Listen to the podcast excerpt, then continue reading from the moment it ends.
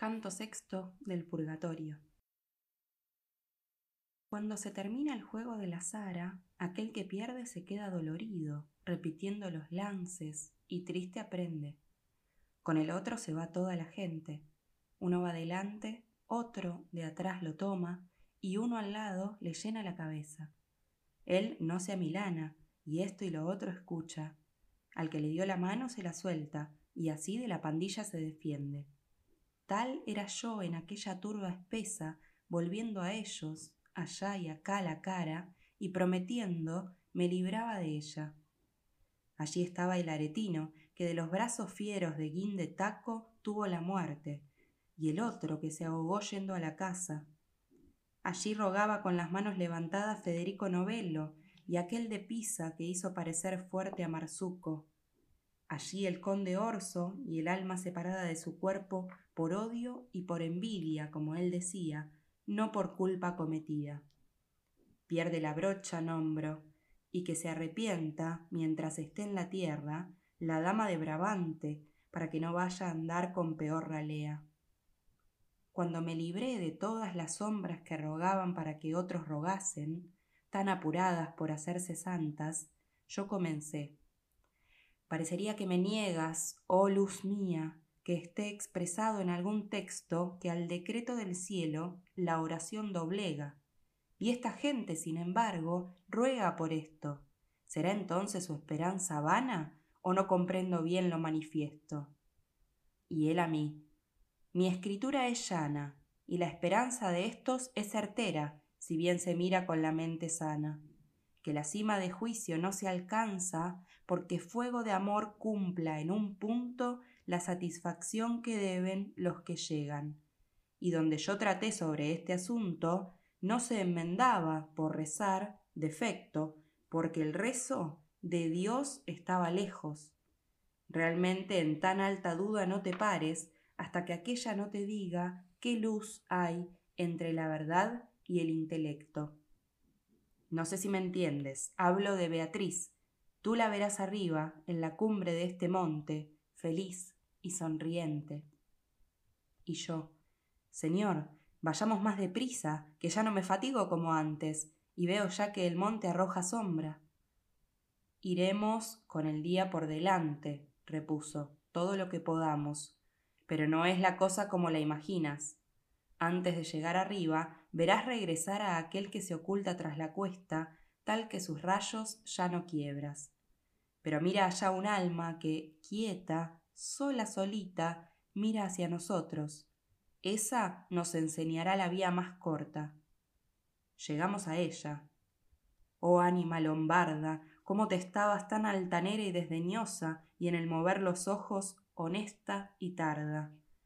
Ella no nos decía cosa alguna, pero nos dejaba pasar, solo mirando a modo de león cuando reposa. Pero Virgilio se acercó rogando que nos mostrase la mejor subida, y aquella no respondía a su demanda. Mas de nuestra tierra y de la vida nos interrogó, y el dulce duca comenzaba Mantua, y la sombra, toda en sí sumida, se alzó hacia él desde el lugar en donde estaba, diciendo Oh Mantuano, yo soy Sordello, de tu tierra. Y uno y otro se abrazaron.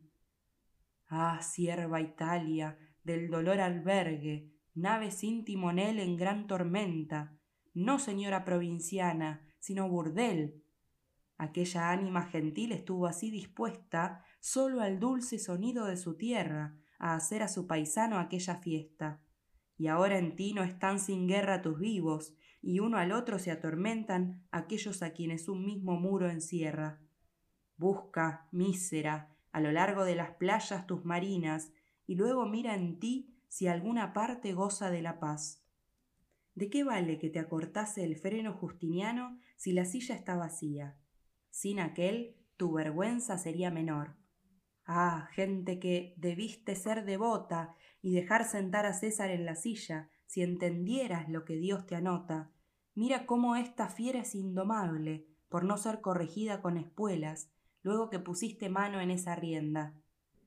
Oh Alberto alemán, que abandonas a la que se hizo indómita y salvaje, y debiste espolear en sus hijares, justo juicio de las estrellas caiga sobre tu sangre, y sea nuevo y claro, tal que tu sucesor le tenga miedo. Que han, tú y tu padre, tolerado, distraídos allá por la codicia, que el jardín del imperio sea un desierto.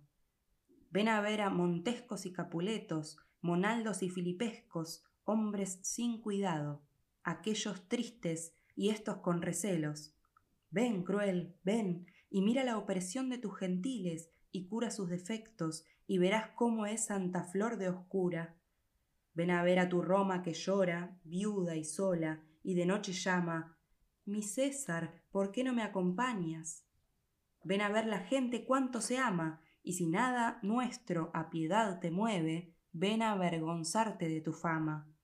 Y si me permites, oh sumo jove, que en tierra fuiste por nos crucificado, ¿están tus ojos justos vueltos a otro lado?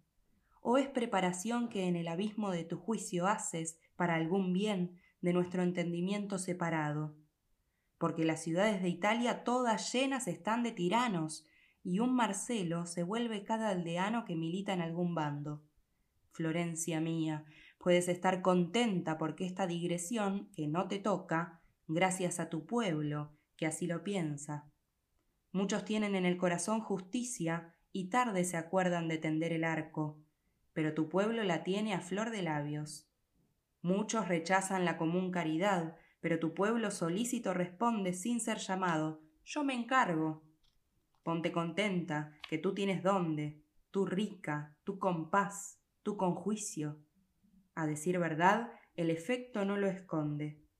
Atenas y la cedemonia que hicieron las antiguas leyes y fueron tan civiles, dieron con su buen vivir pequeño ejemplo, frente a ti, que haces tan sutiles decretos que a mitad de noviembre no llegan los que en octubre hiciste.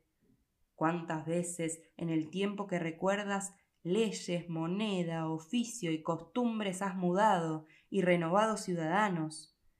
Y si bien recuerdas y ves la luz, te verás semejante a aquella enferma que no puede descansar sobre las plumas y dando vueltas cree que se cura.